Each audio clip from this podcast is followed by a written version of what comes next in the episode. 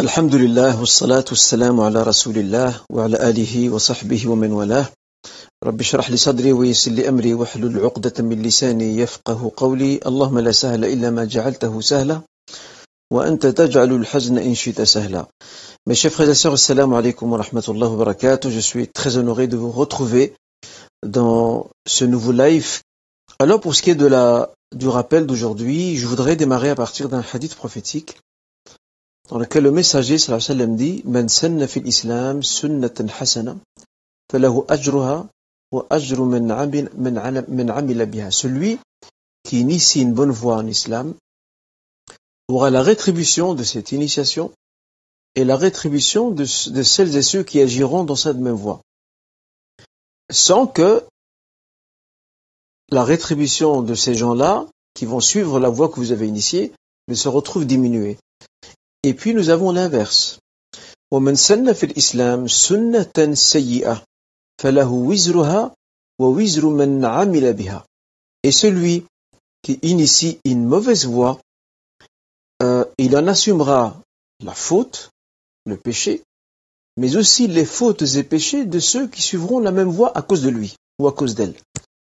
Sans que les fautes de celles euh, les fautes de celles qui suivent cette voie ne se retrouvent diminuées parce que celui qui a initié cette voie, celui ou celle qui a initié cette voie, partage, hélas, la faute et le péché avec elle, avec eux.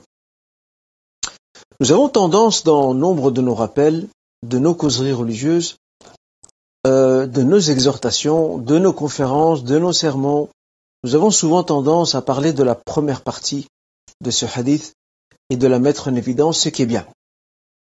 Très souvent, nous nous servons de cette première partie de, ce hadith pour inciter les gens dans la bonne voie, dans la vertu, pour être des modèles pour autrui, euh, dans, dans des projets qui, sont, qui peuvent être bénéfiques et profitables euh, à la communauté, à la Ummah et à la société. Mais nous nous devons aussi de nous intéresser à la deuxième partie de ce hadith qui, malheureusement, euh, ne jouit pas de cet éclairage dont jouit la première partie de cette tradition prophétique. Et je voudrais m'arrêter quelque peu sur cette euh, deuxième partie du hadith, parce qu'elle comporte une part très critique, dans le sens où celui qui est à l'origine d'une mauvaise voie qui induit les autres en erreur, qui pousse certains à abandonner la prière, ou certaines sœurs à retirer leur hijab, bref, qui seront responsables d'une régression spirituelle, religieuse et morale d'autrui, eh bien, il devra s'attendre, il ne peut pas se cacher derrière ses intentions, il devra s'attendre à, euh, récolter les mêmes fautes et les mêmes péchés que ces personnes euh, qui l'ont suivi dans cette voie. je voudrais à travers cette partie de ce hadith interpeller toutes celles et ceux qui prennent la parole, quel que soit l'espace où ils s'expriment. Le croyant a pour principe la prudence, il a pour principe le scrupule moral et religieux, il a pour principe aussi cette crainte révérentielle, taqwa, qui doit l'habiter, qui, doit lui rappeler que la parole est une responsabilité. El kalima amana. La parole est une responsabilité. Et il y a différence entre une personne qui prend la parole, qui est compétente, qui est compétente, qui a une maîtrise du sujet, et qui peut se tromper. L'erreur est humaine. Mais lorsqu'elle lorsqu'elle remarque qu'elle s'est trompée, elle se reprend et elle corrige et elle avertit, elle avise. Différence il y a entre cette personne-là et une personne qui n'est pas outillée, qui n'a pas de maîtrise, qui n'a pas de formation, qui se prononcent sur des questions soit qui ont déjà été tranchées par euh, les enseignements de l'islam, ou des questions qui sont parfois sensibles, complexes, qui ont une part de subtilité que lui ou elle ne maîtrise pas et de surcroît n'a ni les tenants ni les aboutissants. Parce que la maladie de notre temps, c'est quoi? La maladie de notre temps, mes chers frères et sœurs, c'est de vouloir faire le buzz. Et ça, c'est l'une des catastrophes que l'on connaît à notre époque et surtout ces, ces, ces 15 et 20 dernières années. Il y a des frères et des sœurs qui veulent juste faire le buzz. Ils veulent juste voir grimper l'audimat du média social qu'ils utilisent, que ce soit Facebook, que ce soit euh, YouTube, que ce soit TikTok ou encore euh, Instagram ou d'autres réseaux sociaux euh, utilisés par ces entre guillemets ces influenceurs. En fait, c'est leur seul désir, c'est de pouvoir faire grimper l'audimat.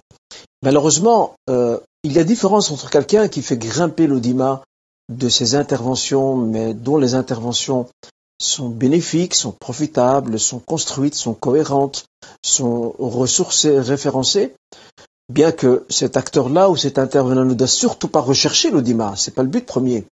Après, si, si Allah Azzawajal permet une audience à son discours, tant mieux, ça permet aussi de partager euh, ce rappel à, un grand public, à un segment large de la société, de la communauté.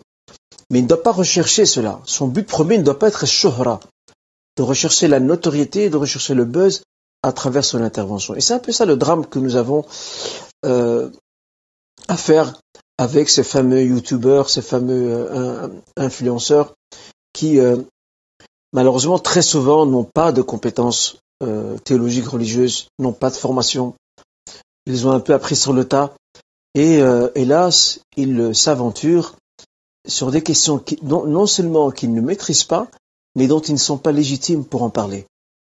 Et enfin, l'autre aspect qui est parfois le plus dramatique dans cette histoire, c'est que non seulement ils, ils ne sont pas légitimes, ils n'ont pas la maîtrise suffisante du sujet, parfois, et très souvent, je dirais même, ils n'ont même pas de maîtrise de la langue arabe tout court, euh, ni des, sciences islamiques qui sont des outils pour comprendre euh, certaines de ces questions juridiques et religieuses qui sont traitées via, ces interventions, mais il y a aussi euh, les effets en cascade de leurs propos.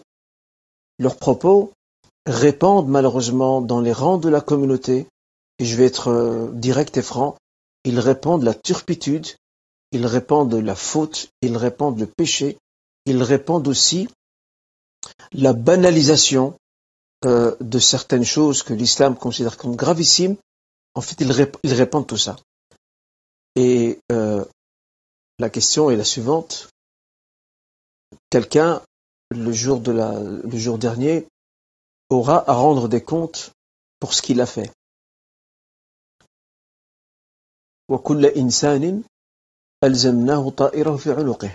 Comme le dit le Seigneur Et chaque être humain se verra rattacher les œuvres.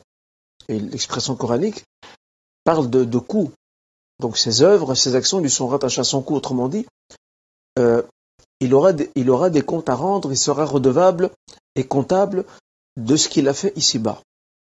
Mais que dire aussi de quelqu'un qui induit en erreur d'autres personnes euh, qui sont mal avisées, qui sont mal informées, qui n'ont pas cette connaissance, qui font confiance euh, à cette personne, parce qu'il y a confiance et confiance.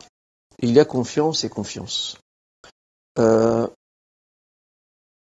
et pour cette raison, nous devons être du nombre de celles et ceux qui recherchent la parole utile, al-kalimat tayyiba, la parole noble, à travers un savoir utile, Et le savoir utile, produit à son tour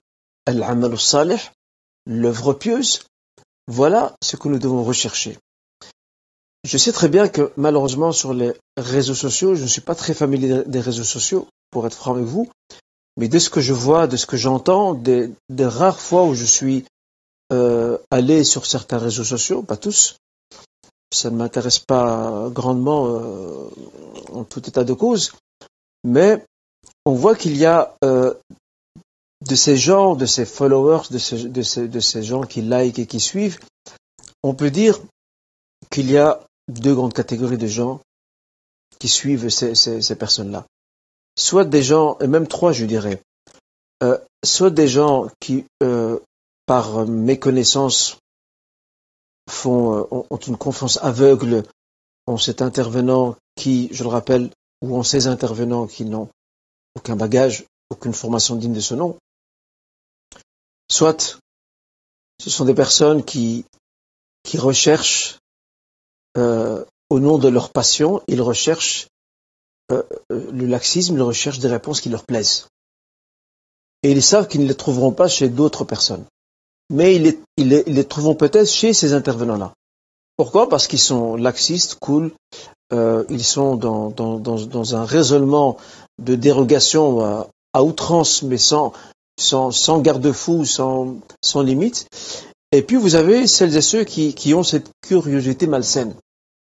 C'est juste de la curiosité. Ils ne sont pas là pour se renseigner ou pour s'instruire, mais ils sont là par curiosité. Alors choisissons les bons canaux et surtout faisons attention euh, quant à ce savoir que nous apprenons. Il faut toujours se renseigner, poser des questions et euh, vous savez, très souvent, euh, un intervenant, quel qu'il soit, et quel, quel que soit aussi le domaine, un intervenant, par principe, se dévoile par lui-même. Il se dévoile. Il se dévoile par lui-même et il dévoile aussi ses compétences et sa maîtrise à travers ses interventions. Alors le croyant est quelqu'un qui est avisé, qui est vigilant et qui ne se laisse pas emporter par la première vague. Voilà ce que j'ai envie de dire par rapport à ça. La préservation de notre digne, de notre piété, de notre moralité, et de notre devenir dans notre vie doivent être les atouts les plus précieux que nous devons garder jalousement et protéger et préserver jalousement. Cela passe aussi par le savoir, par le fait euh, de frapper aux bonnes portes et d'utiliser les bons canaux pour avancer, Inch'Allah, dans sa foi, dans sa piété, et Inch'Allah la retrouver renforcée en espérant que nous puissions toutes et tous prendre ce livre, ce fameux livre le livre de nos actions, de le prendre à partir de notre main droite, Inch'Allah dans notre vie. Voilà pour ce qui est euh, du, rappel concernant, euh, en tout cas du rappel concernant euh, notre live d'aujourd'hui. Permettez-moi d'aller sur un autre sujet qui sera la question de notre jour.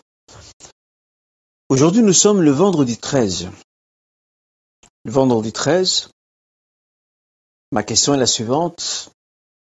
Cela vous évoque-t-il quelque chose le vendredi 13 Dans la, culture populaire, dans, dans la légende populaire, si je peux m'exprimer ainsi, lorsque le chiffre 13 euh, s'additionne ou se retrouve adossé à un jour comme le vendredi, il y a hélas des superstitions qui euh, souvent circulent en disant que c'est un jour de mauvais présage. Or, nous devons savoir qu'au niveau de notre foi, au niveau de nos principes, rien ne peut nous nuire sauf si Allah le décide.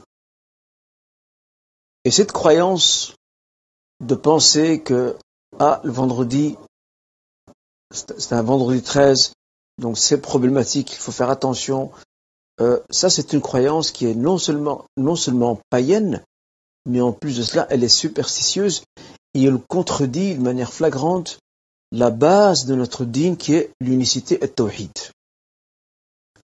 Le tawhid, ce n'est pas seulement euh, un aspect théorique qu'on apprend dans les livres. Le tawhid, c'est aussi un rapport à Dieu dans notre quotidien. C'est une interaction avec notre foi. C'est ça le tawhid à la lumière des événements qui se succèdent dans notre vie. Ça, c'est le tawhid. Et donc, lorsque le prophète sallam était en voyage avec ce jeune compagnon Abdullah ibn Abbas, et qu'Abdullah ibn Abbas était derrière le prophète sallam sur sa monture, le messager euh, va prodiguer une série, euh, va prodiguer une série de, de, conseils à ce jeune compagnon, et parmi ces conseils, il lui dira, وَاعْلَمْ أَنَّ الْأُمَّةَ لَوْ اجْتَمَعَتْ على أن ينفعوك بشيء لم ينفعوك إلا بشيء قد كتبه الله لك. et sache que si toute la communauté se réunit pour t'accorder un bienfait quelconque, elle ne pourrait le faire que si Allah Azzawajal te l'a prescrit. la suite du hadith et de la recommandation prophétique Ibn Abbas.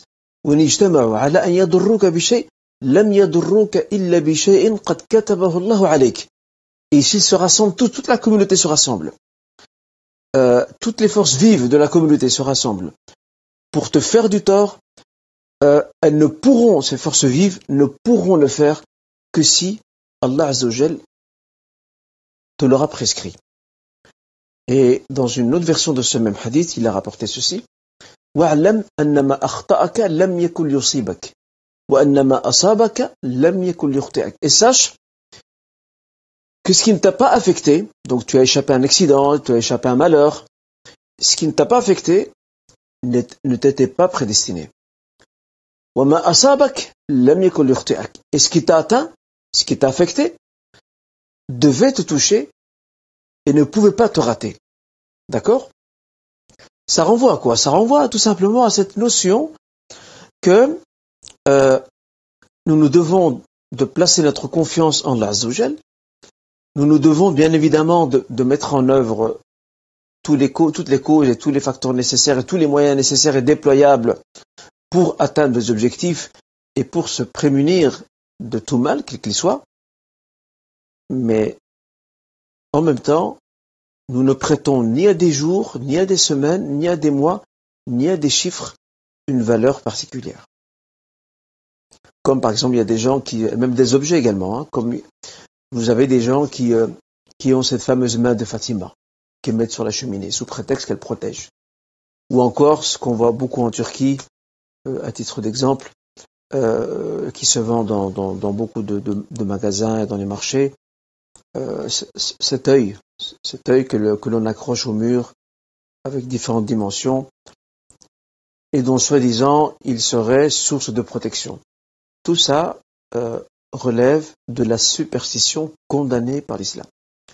L'islam, depuis ses débuts, a œuvré pour enraciner la connaissance d'Allah dans les cœurs des musulmans et musulmanes. Et cette connaissance d'Allah repose sur sur l'unicité du Créateur Azzawajal. Ce qui signifie que le seul qui peut nous apporter un bienfait, ou qui peut nous éprouver par, par, par, un malheur, ou qui peut nous éviter un méfait, c'est Allah Azzawajal et personne d'autre. Dans un hadith, le prophète sallam euh, dit.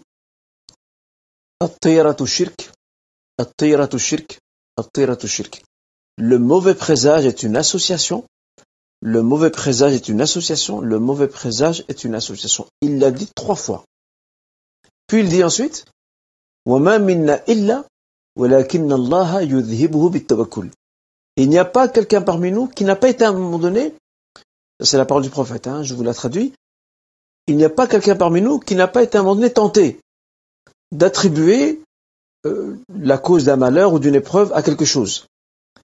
Mais c'est Allah Azzawajal qui dissipe cet état, d'esprit, ce sentiment, il le dissipe par le tawakkul, la confiance. Cela signifie que même si le, croyant peut être tenté par cette, superstition, cette idée superstitieuse que ah c'est peut-être à cause de ça, euh, j'aurais pas dû passer en dessous d'une échelle, par exemple, euh, même s'il était tenté à un moment donné, il doit euh, très vite faire appel et convoquer sa confiance en Allah. À partir du moment où cette confiance est là, il, saura pertinemment que rien ne peut lui arriver que si Allah le lui a prédestiné. Je rappelle, cela n'empêche pas de mettre en œuvre tous les moyens nécessaires pour se prémunir et se préserver, se protéger. Tout comme, si on veut atteindre un objectif, on met tout en œuvre pour y arriver, tant que les objectifs dans les deux, dans les deux cas restent pardon, tant que les moyens et les causes et les facteurs mis en œuvre et déployés, dans les deux cas, que ce soit pour se protéger ou pour atteindre un objectif, tant que ces, moyens et ces, facteurs et causes restent des moyens, des facteurs, des causes qui sont permis moralement et religieusement parlant. Voilà donc mes chers frères et sœurs. Donc il n'y a pas lieu de craindre ce jour, le jour du vendredi 13. C'est un jour de Dieu, d'Allah comme tous les autres. Et ce n'est pas parce qu'il se retrouve adossé par ce chiffre que nous devons pour autant le craindre. Voilà donc, mes chers frères et sœurs, euh, éduquons-nous, éduquons-nous sur, sur le tawhid, sur l'unité d'Allah et travaillons notre foi dans ce sens. Nourrissons euh, notre piété par ce rappel de l'unicité au quotidien et par le tawakkul. Et croyez-moi, euh, nous ferons de très belles choses dans cette vie et nous aurons l'âme tranquille et la conscience apaisée si nous devions nous confronter à une épreuve, quelle qu'en soit la nature, parce que nous nous rappellerons que rien ne se produit que si Allah Azzawajal le décide. Et même lorsque l'épreuve arrive, lorsqu'elle nous affecte, nous nous devons de mettre tout en œuvre quand c'est possible pour nous tirer d'affaire, pour nous libérer de celle-ci. Mais si nous n'y arrivons pas malgré toutes nos tentatives, nous nous, en remettons à Allah et nous espérons de lui le meilleur. Voilà, mes chers frères et sœurs, c'est ça le tawhid, c'est l'unicité d'Allah Azzawajal. C'est dans ce sens-là qu'il faut travailler notre foi, qu'il faut imprimer notre piété et nous débarrasser de ces, croyances, de ces pratiques superstitieuses qui, euh, qui parasitent notre foi et qui, hélas, inondent notre quotidien et corrompent aussi notre savoir et notre conduite. Barakallahu fikoum à tous et tous pour euh, avoir saisi, Inch'Allah, le message. Alors, pardon, nous allons maintenant euh, passer à la première question. Euh, bien, évidemment, comme vous le savez, nous venons de sortir de Ramadan, donc il est normal que certaines questions restent en lien avec Ramadan et avec le mois de Shawwal. Dois-je commencer par remettre mes jours non jeûnés ou les six jours de Shawwal? Il faut savoir que les jours de, les jours de, de, de, Shawwal, jeûner ces jours de Shawwal, c'est un acte recommandé. D'accord? C'est une sunnah recommandée remettre les jours euh, qui sont à notre actif pour les femmes euh, qui ont été indisposées, euh, ou pour des frères et sœurs qui étaient malades et qui ont dû rompre leur jeûne, ou qui étaient en voyage et qui ont rompu leur jeûne pendant le voyage, ce qui dans les deux cas une dérogation tout à fait possible. Remettre ces jours, c'est une obligation. C'est un acte obligatoire. D'accord? On appelle ça al-qada. C'est un acte obligatoire. Et l'obligatoire aura toujours tendance à passer avant le recommandé. Donc, ce qui signifie que nous commencerons par remettre nos jours. En premier lieu, puis nous passerons vers les six de Shawwal. Bien évidemment, si une personne euh, inverse et commence par les six jours de Shawwal, puis passe à la remise des séjours obligatoires, il ne commet pas de forfait, il ne commet pas de choses euh, interdites ou illicites, mais il inverse les priorités. Et euh, certains savants vont même plus loin. Ils partent du hadith très connu, rapporté par Muslim, dans lequel le prophète sallam dit Man sama Ramadan, thumma. Celui qui jeûne Ramadan, puis qui le fait suivre par les six jours de Shawwal, c'est comme s'il avait jeûné toute une année. Certains savants disent, expliquent la première partie de ce hadith. Man sama Ramadan celui qui jeûne Ramadan. Ils entendent parler celui qui jeûne Ramadan, à savoir les 29 ou 30 jours, et qu'il complète ce qui lui manque comme jour pour compléter ces 29 et 30 jours par la remise, al-qada, la remise de jours non jeûnés pendant ce mois. Ensuite seulement, il passe au 6 jours de Shawwal. C'est comme si il avait jeûné une année tout entière. Donc vous voyez que ce, raisonnement proposé par, nos savants contemporains, par nos juristes musulmans, euh, tente à démontrer euh, que, notre jeûne de Ramadan ne sera pas tout à fait complet tant que nous n'aurons pas remis ces jours manquants avant d'enchaîner sur les six jours de Shawwal. Et suivre cet ordre est bien plus meilleur. Il est vrai que bon, les juristes ont un peu débattu cette question, mais suivre l'ordre c'est beaucoup plus prudent. Sachant aussi que ce, qu'on remarque également, depuis des années, il y a des sœurs qui ne remettent pas leurs jours. Euh, elles se disent, je vais profiter des six jours de Shawwal, et puis plus tard, je remettrai les jours euh, que je dois encore lier, par exemple, à son indisposition, à titre d'illustration, bien évidemment. Et là, ce qu'on remarque, et moi-même je l'ai, j'ai pu le remarquer à maintes reprises, c'est beaucoup de sœurs posent souvent la même question à la veille ou à quelques semaines du nouveau mois de Ramadan en disant je n'ai pas encore remis mes jours d'indisposition de l'an dernier. Alors, bien sûr, il y a des cas de figure possibles. Elle ne l'a pas remis parce que euh, elle était malade durant tout le mois de Shawwal, ou elle était en voyage durant tout le mois de Shawwal, mais il y a aussi une troisième hypothèse possible et plausible, c'est qu'elle n'a pas remis ses jours pourquoi? Parce qu'elle a commencé par les jours de Shawwal, elle a voulu profiter des jours de Shawwal, parce qu'on est encore dans le, mouvement du jeûne, le jeûne est encore frais, on vient de quitter Ramadan, et puis euh, voilà, elle s'est laissée aller pendant des semaines, des mois, des mois, jusqu'à l'arrivée du prochain mois de Ramadan. D'où euh, la prudence de commencer par remettre ses jours. Après, bien évidemment, bien entendu, si, euh, euh, imaginons une, une, sœur doit remettre une bonne partie de ses jours, que ce soit en lien avec, par exemple, les lochis, elle doit les remettre pendant Ramadan et elle craint que après Ramadan, pardon, et elle craint que, euh, les, que de Shawwal soient tous épuisés, ou plutôt que les jours de Shawwal soient tous investis dans la remise de ces jours de ces louchis, par exemple. Imaginons que ça va couvrir 30 jours. Bien sûr, on va lui dire, dans ce cas, chère sœur, commencez par les six jours de Shawwal, et puis faites suivre ça par les jours euh, euh, que vous avez à remettre euh, s'il si, y en a beaucoup, que ce soit ceux de la disposition ou alors ceux des logis, par exemple. Sinon, si on sait que le nombre de jours est limité, les jours à remettre sont limités, on commence par les remettre en premier lieu, puis on les fait suivre par les jours et jours de Shawwal. Voilà ce qu'on peut dire par rapport à ça, Inch'Allah. Euh, puis-je combiner deux intentions, celle de la remise de mes jours et celle des six jours euh, de Shawwal? Et ça, c'est souvent dans le cas euh, où une personne. Donc ici, puis-je combiner deux intentions, celle de la remise des jours et celle des six jours de Shawwal. Il y a eu débat entre les juristes par rapport à cette question-là. Quelqu'un qui remet ses jours obligatoires et qui, au même moment, jeune, considère cette remise des jours obligatoires comme étant un jour du jeûne de, de, de, Shawwal, donc des fameux six jours, euh, les juristes musulmans se sont controversés euh, et leurs avis sont départagés autour de cette question.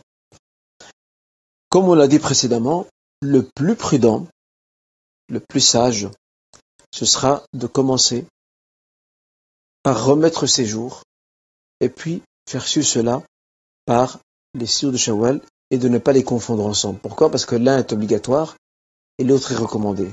Ils n'ont pas le même statut. Ça, c'est le plus prudent, Inch'Allah. Encore une question en lien avec ce sujet. Puis-je combiner deux intentions, celle de jeûner les six jours de Shawwal et des lundis et jeudis Oui, bien entendu, sans aucun problème. Quelqu'un qui choisit de jeûner euh, lundi et jeudi et de faire du lundi et jeudi en même temps un jour de Shawwal, pendant le mois de Shawwal, bien sûr. Il n'y a aucun problème. Au contraire, euh, ce sont deux jeûnes euh, recommandés D'accord? Il s'agit d'un jeûne valorisé, qu'il s'agisse du jeûne, du jeûne de lundi et jeudi ou de celui, ou de ce, pardon, ou plutôt de celui des six jours de Shawwal. On peut combiner les deux intentions avec la niya, avec l'intention de euh, d'espérer qu'Allah puisse nous rétribuer pour cette double intention, celle du mérite du jeûne du lundi et jeudi et celle des six jours de Shawwal. Et c'est un, c'est une, une noble mission et une belle entreprise de pouvoir combiner ces deux intentions sans aucun problème. Alors, une autre question, rien à voir avec le jeûne cette fois-ci. Qu'en est-il de des tapis de, qu'en est-il des tapis de prière sur lesquels on grave un prénom? C'est devenu une mode ces dernières années où les gens euh, veulent acheter un tapis de prière et ils demandent à ce qu'on grave son prénom sur le tapis. Alors, bien sûr, il n'y a pas de, il n'y a pas d'interdiction formelle, mais en même temps, ça reste quand même un peu délicat. Parce qu'un tapis n'est pas fait pour ça. Un tapis n'est pas fait pour qu'on grave dessus son prénom. Un tapis, c'est un, euh, c'est un, un accessoire qu'on utilise pour pouvoir euh, prier, se consacrer à notre Créateur, et rien sur ce tapis ne doit nous distraire. Rien ne doit nous distraire. Puis, il y a un autre point qui se pose, c'est qu'il peut arriver que cette personne, par accident, elle, place son tapis euh, sur le sol et par accident met son prénom en dessous de son pied. Et en fait, elle marche, en fait, elle place son pied et son talon sur son prénom. Alors si elle s'appelle Mohamed ou Mustafa ou un autre prénom, c'est quand même problématique. Abdullah, Abdul Majid, ce sera la même chose. Et certains savants ont même parlé de, de du fait que les prénoms euh, honorent et valorisent celui qui le porte. D'accord? Et ceux qui les portent. Retrouver un prénom sur un tapis euh, et marcher dessus, c'est déjà manquer de respect à soi-même. Je ne veux pas entrer dans, dans ce débat qui a divisé les linguistes concernant la langue arabe et ses lettres. Euh, est-elle sacrée ou non Ça, c'est un débat euh, dont le moment n'est pas opportun pour pouvoir le, traiter. La langue reste un moyen de communication. Et ce qui a valorisé la langue arabe, c'est le Coran Karim. C'est le Saint-Coran qui a valorisé la langue arabe, al Donc on dira à ses frères et ses sœurs d'éviter de graver son prénom sur leur tapis de prière. Ce sera beaucoup plus simple. Je rappelle, quelqu'un qui prie sur ce genre de tapis, sa prière n'est pas invalide. Sa prière, Inch'Allah, si toutes les conditions sont réunies, reste une prière, Inch'Allah, euh, qui répond aux règles et aux normes euh, définies par les enseignements d'islam. Mais c'est une attitude à éviter de prier sur un tapis sur lequel trouve gravé notre prénom. Tout simplement. On arrive, Inch'Allah, pardon. On arrive, Inch'Allah, à, la dernière euh, question. Une, une, sœur éprouve euh, des pertes régulières de sang, des saignements, en raison d'un implant. Qu'en est-il de sa prière et de son jeûne? Alors ici, euh, comme on le sait, chaque femme a, une période bien définie en lien avec euh, ses menstrues. Donc c'est une période cyclique. Effectivement, cette période cyclique peut se retrouver perturbée. Perturbée euh, par pas mal de facteurs, entre autres le recours à des traitements thérapeutiques, euh, le recours entre autres à, des comprimés ou encore, comme dans le cas de la question, à donc un implant. Une sœur qui voit des, ces saignements fréquents, réguliers, comment peut-elle, euh, pour finir, définir sa période de pureté, ce qu'on appelle la tohr, afin de, reprendre sa prière et son jeûne D'abord, la première chose à faire pour ces sœurs qui sont confrontées à cette situation, c'est de consulter euh, sa gynécologue, qui a l'habitude. Il faut savoir que les juristes anciens, et même à l'époque du prophète aussi, ça se faisait, sallam, les femmes, lorsqu'elles rencontraient un problème par rapport à, surtout les jeunes femmes et les jeunes filles, lorsqu'elles rencontraient un problème par rapport à leur menstru, elles venaient chez des, chez des femmes qui sont, qui, qui étaient connues à l'époque pour, pour être des femmes expertes. D'accord? Et cette façon d'agir euh, s'est perpétuée dans, notre littérature juridique, nos juristes disent que les femmes qui n'arrivent plus à définir leur période doivent revenir vers ces femmes euh, qui en ont l'expérience. En fait, ces femmes qui ont l'expérience, euh, comme le, le, cite nos juristes, et, dont la pratique remonte déjà à l'époque du professeur sallam, ce sont aujourd'hui ce qu'on appelle les gynécologues, aujourd'hui, dans un terme scientifique sont elles qu'il faut consulter parce qu'elles ont l'habitude de ce genre de situation et elles pourront éclairer euh, nos sœurs confrontées à ces situations afin de savoir si ces pertes de sang, ces, saignements relèvent des menstrues ou non. Ça, c'est un premier élément de réponse. Le deuxième élément de réponse, euh, le sang des menstrues est bien défini euh, dans sa, on va dire dans sa texture, mais aussi dans sa couleur. Et la sœur aussi peut se servir de cet indice pour savoir si euh, cela fait partie de ses menstrues ou non. Troisième élément de réponse à cette question. Si la période devient très perturbée, la sœur peut se tenir à sa période ordinaire de menstrues et ne plus considérer le reste. Ça veut dire qu'elle va s'en tenir à sa période ordinaire qu'elle a chaque année, et tout ce qui dépasse cette période qu'elle a, elle devra considérer cela comme étant une métroragie l'istihada. Et la métroragie euh, n'empêche pas de prier et n'empêche pas de jeûner. Voilà donc trois éléments de réponse qui, Inch'Allah, peuvent aider euh, nos sœurs qui rencontrent ces problématiques dans la définition et la détermination de leur période exacte de menstru et de règle, Inch'Allah. C'est ici que s'arrête, Inch'Allah, ce, ce live. Je, vous souhaite à vous tous une agréable soirée. Et je voudrais rappeler aussi à mes frères et sœurs de ne pas oublier de participer à cette pétition qui circule actuellement. Cette pétition concernant euh, l'abattage rituel qui est, qui est en, à Bruxelles, il est en danger.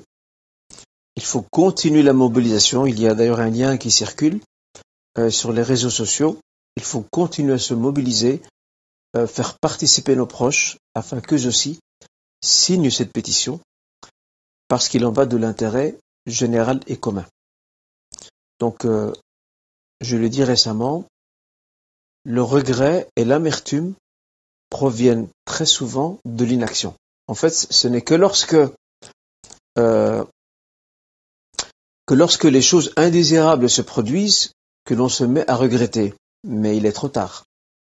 Pourquoi il est trop tard? Parce que nous ne sommes euh, que comptables de notre inaction. Si nous avons mis euh, en œuvre les efforts nécessaires pour éviter une situation qui peut être désagréable pour nous, peut-être allons-nous réussir, peut-être non, mais au moins nous n'aurons aucun regret. Tant mieux si nous réussissons, et tant mieux si cette affaire de défense de l'abattage rituel euh, aboutit, Inch'Allah, c'est ce qu'on espère. Mais si elle n'aboutit pas, il n'y aura pas lieu à regretter ce qu'on a fait. Pourquoi? Parce que nous avons fait le nécessaire, nous nous sommes impliqués, euh, nous nous sommes investis, nous avons fait passer le message autour de nous. Et euh, voilà donc ce qu'on peut dire par rapport à cette question. Barakallahu fikum à tous et tous. Je vous souhaite de nouveau une agréable soirée. Et je vous donne rendez-vous, Inch'Allah, pour le prochain live. Barakallahu fikum. Wassalamu alaikum wa rahmatullah.